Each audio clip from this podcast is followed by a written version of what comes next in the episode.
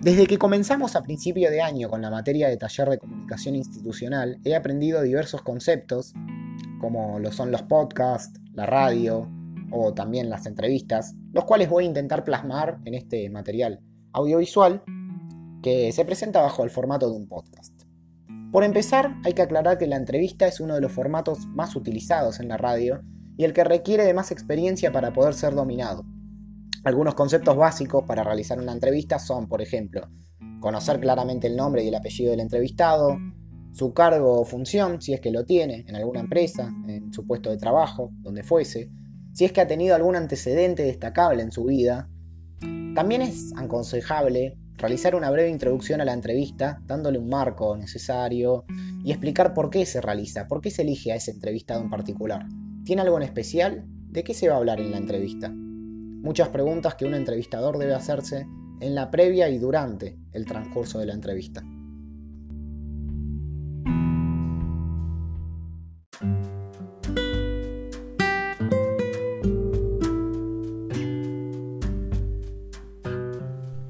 Sinceramente todo lo que mencioné de la entrevista lo aprendí a través de la experiencia propia de haber escuchado a mis compañeros en los programas de radio y lo que conllevaba lo que ellos me iban contando del proceso de producción para sus programas. Creo que en general me ha servido para poder informarme un poco más acerca de cómo se manejan los medios tradicionales de comunicación como la radio pero también para poder integrar nuevas tecnologías y herramientas a la vida cotidiana como los podcasts. Y creo que también se puede usar en, otras ocasiones eh, los contenidos que aprendí de, la entrevista, como pueden ser en un futuro si me quisiese dedicar al periodismo deportivo, una labor que sinceramente me apasiona bastante. También aprendí que hay muchísimos tipos de entrevistas, por ejemplo las entrevistas telefónicas, tales como las que hacían mis amigos en los Zooms eh, en los cuales se emitía la radio. Todas las entrevistas que mis compañeros hicieron fueron en vivo. Es que puede llegar a ocurrir que alguno de los integrantes, el entrevistado, los entrevistadores, que por suerte no se dio, ¿no? Y otra característica de las entrevistas telefónicas concretamente es que muchas veces están pactadas con anterioridad, eh, digamos que ya se sabe lo que va a decir la persona y ya lo tiene planeado, pero también puede llegar a ser improvisado, como lo que se escuchó por parte de Alan Sutton, el entrevistado por parte del grupo de Bernique, Burgos, Volpe, González Recalde y Barrola. Por eso también es que decimos que es muy importante saber el tema del cual eh, vas a hablar y que el entrevistado también tenga claro eh, qué, es lo que puede llegar a esperar de los entrevistadores.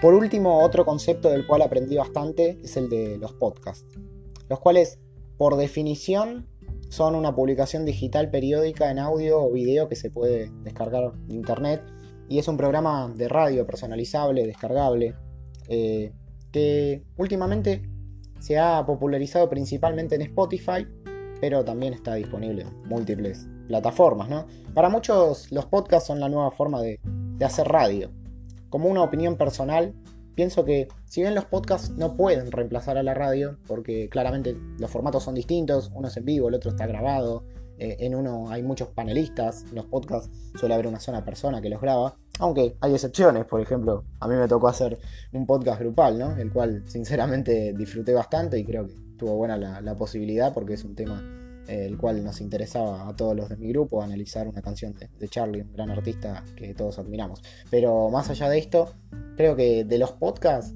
lo que aprendí principalmente de haber hecho este trabajo es, es principalmente a poder hacer un podcast como, como este, ¿no? Eh, a poder utilizar la, herramienta de Anchor. Realmente anteriormente no tenía idea de cómo editar y demás. Creo que lo he, aprendido a través de la intuición a través de ir probando, de ir viendo cómo, cómo es que se iba desarrollando el trabajo con mis amigos, también cuando nos tocó hacer el anterior podcast. Y la verdad que me sirvió mucho. Eh, si me pongo a pensar para qué me ha servido, principalmente para poder desarrollar eh, en mi vida esta herramienta y tener un medio más eh, en el cual mm, puedo llegar a hacer trabajos en un futuro y demás.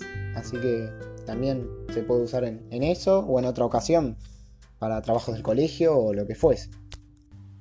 Como una reflexión personal, pienso que esta etapa de aprendizaje que estamos viviendo en la bimodalidad es un tanto extraña.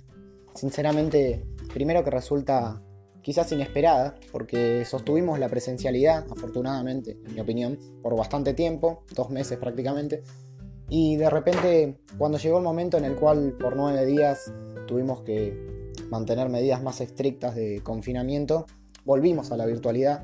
Y ahora este modelo de bimodalidad, sinceramente me, resulta extraño porque es algo inédito y que nunca habíamos visto anteriormente. Pero sinceramente creo que no estoy del todo disconforme con el sistema, aunque prefiera la presencialidad, porque dentro de todo mezcla eh, las dos cosas y mientras podamos ir presencialmente no me voy a quejar.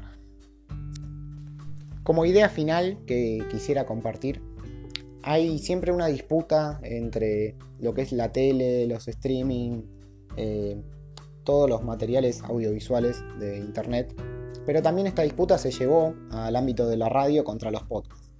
Y sinceramente me parece una pelea en vano. Yo pienso que lo mejor sería que se puedan integrar.